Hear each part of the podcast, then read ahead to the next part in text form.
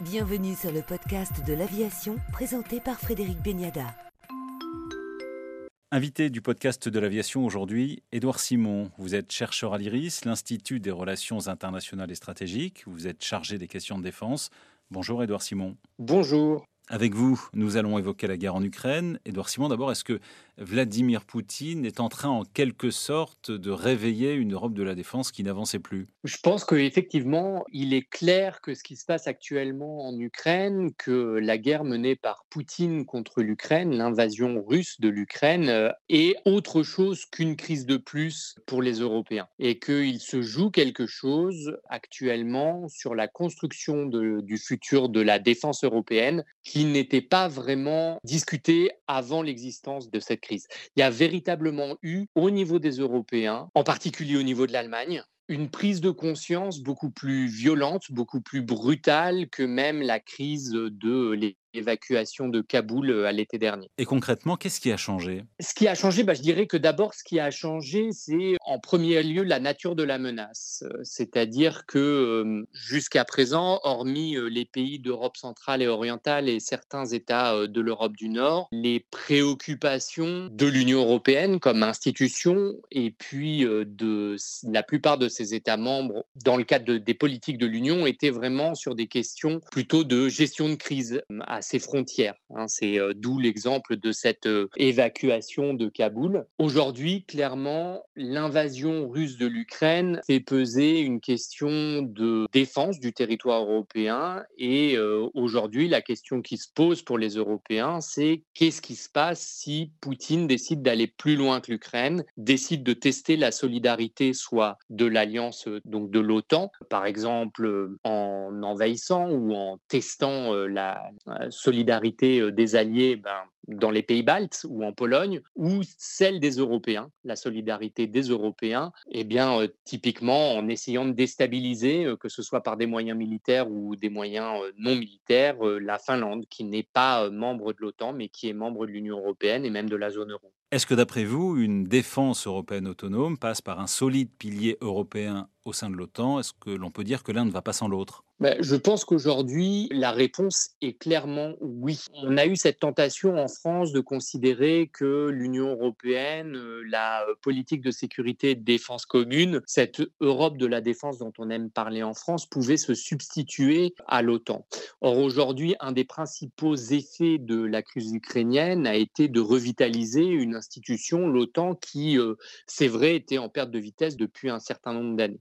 D'autre part, je pense qu'au nom du pragmatisme, ça n'a pas grand sens de vouloir opposer aujourd'hui une Union européenne de la défense qui est encore largement en train de se construire à l'OTAN parce que bah, la plupart de nos partenaires européens, qu'il s'agisse de l'Allemagne, qu'il s'agisse des pays d'Europe centrale et orientale, on peut penser à la Pologne, on peut penser aux États baltes, mais aussi aux États d'Europe nordique, en fait, sont très fortement attachés à la garantie de sécurité américaine au sein de l'OTAN. La, question est plus tellement de savoir si c'est l'Union européenne ou l'OTAN, c'est plutôt de savoir si l'OTAN est suffisante et s'il ne faut pas investir aussi au sein de l'Union européenne. Et, ça, très clairement, il me semble qu'il y a une prise de conscience chez les pays nordiques. On a la Finlande et la Suède. La Finlande n'est pas membre de l'OTAN, la Suède non plus. La Finlande et la Suède, donc, ont envoyé une lettre au président du Conseil européen, le belge Charles Michel, lui demandant d'évoquer et de relancer le débat autour de ce qu'on appelle l'article 42.7 du traité, c'est-à-dire en fait une garantie de sécurité entre les Européens qui est un peu comparable à ce qui existe au sein de l'OTAN. Et puis, on le voit encore de manière plus spectaculaire au Danemark, qui pour le coup, est un allié au sein de l'OTAN, mais qui bénéficiait, bah, qui bénéficie encore aujourd'hui d'une clause euh, dite d'opt-out, donc euh, qui ne participe pas aux, activités de défense au sein de l'Union européenne, qui organise un référendum le 1er juin prochain, justement pour pouvoir participer pleinement euh, à ces activités de défense au sein de l'Union européenne.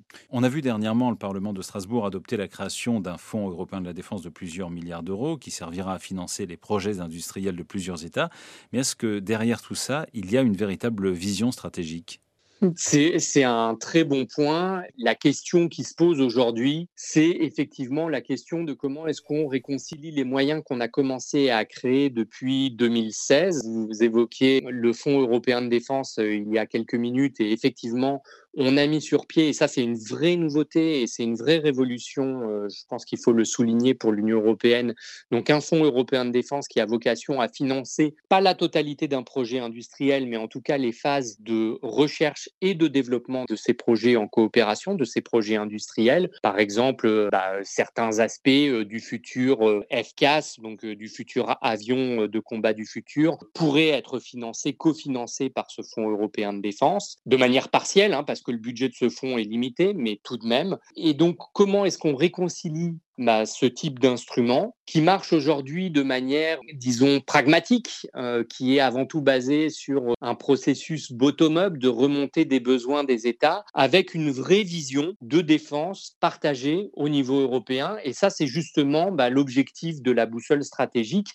qui a été adoptée euh, le 21 mars, adoptée par le plus haut niveau politique au niveau euh, européen, c'est-à-dire le Conseil européen qui regroupe les chefs d'État et de gouvernement le 24 et le 25 le 24 et le 25 mars. Et en même temps, est-ce que l'on peut parler de vision commune, de politique commune Lorsque l'on voit l'Allemagne acheter des F-35 américains, on se souvient que les Polonais, lorsqu'ils étaient entrés dans l'Europe, avaient investi dans les F-16.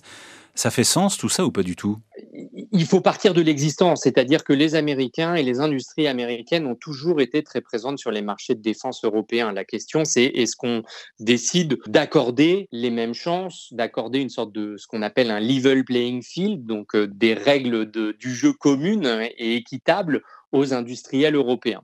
Après, pour revenir sur la décision allemande d'acheter des F-35, je pense que c'est une décision qui est quand même très spécifique et tout à fait liée aux circonstances actuelles et, et qui est notamment liée à la volonté allemande de continuer à participer au programme de partage nucléaire euh, au sein de l'Alliance. Et donc, euh, en achetant 35 F-35, les Allemands ont fait le choix de réassurer en fait leur participation dans ce programme, ce qui n'était pas acquis, ce qui n'était pas nécessairement acquis avant le contrat de coalition, puisqu'il y avait des débats au sein du SPD avec les Verts aussi sur la nécessité pour les Allemands de participer à, ce type de programme. Clairement, la guerre en Ukraine a résolu ce type de débat. Il était important pour l'Allemagne aussi par rapport à ses alliés de réaffirmer son attachement à sa participation à, cette, à ce partage nucléaire au sein de l'Alliance. Et, et donc, c'est une décision qui vocation voilà, à permettre cette décision politique, mais qu'on ne doit pas surinterpréter. Et il me semble qu'il y a deux décisions qui ont été prises à peu près en même temps, c'est-à-dire dans le discours d'Olaf Scholz, dans lequel il annonce d'ailleurs ce fonds de 100 milliards euh, d'euros pour euh, la Bundeswehr. C'est d'une part eh l'investissement euh, confirmé dans le projet de FCAS, donc d'avions du futur, en franco-allemand, enfin en franco-germano-espagnol, et puis aussi la décision de ne pas acheter pour le coup des F-18 Growler, mais de transformer et de commander un certain nombre d'Eurofighters transformés pour les enjeux de guerre électronique, où là, finalement, on fait prévaloir une offre européenne sur une offre, sur une offre américaine, ce qui n'était pas possible pour cette question du, de la participation au partage nucléaire. Merci. Édouard Simon, chercheur à l'IRIS, chargé des questions de défense pour le podcast de l'aviation. Merci à vous.